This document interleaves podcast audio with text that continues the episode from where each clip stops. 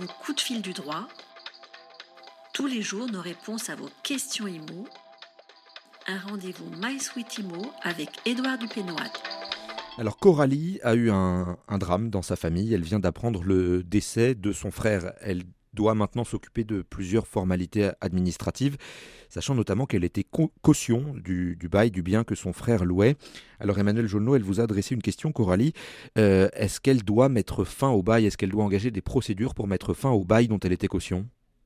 Alors non, il, n'est pas besoin du tout de donner congé ou d'engager une procédure pour mettre fin au bail, puisque euh, par l'effet même de la loi hein, sur les, baux d'habitation, euh, la loi du 6 juillet 89, le bail prend fin au jour du décès.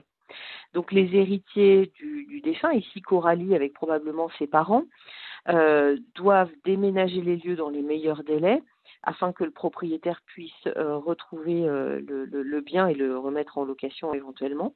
L'état des lieux sera fait avec les héritiers. Et c'est à ces héritiers que sera rendu le dépôt de garantie, bien évidemment, déduction faite des sommes dont le défunt aurait pu être redevable. Euh, notez qu'en cas de décès du bailleur, la règle est différente, c'est-à-dire que le bail se poursuivra et se transmettra aux héritiers. Hein, ici, le, frère de Coralie étant locataire, effectivement, le bail prend fin au jour du décès, donc il n'y a pas euh, de congé à donner ou de formalité particulière, hormis l'état des lieux à faire. Merci pour votre réponse, Emmanuel Jolneau, et à bientôt. Merci, à bientôt, au revoir.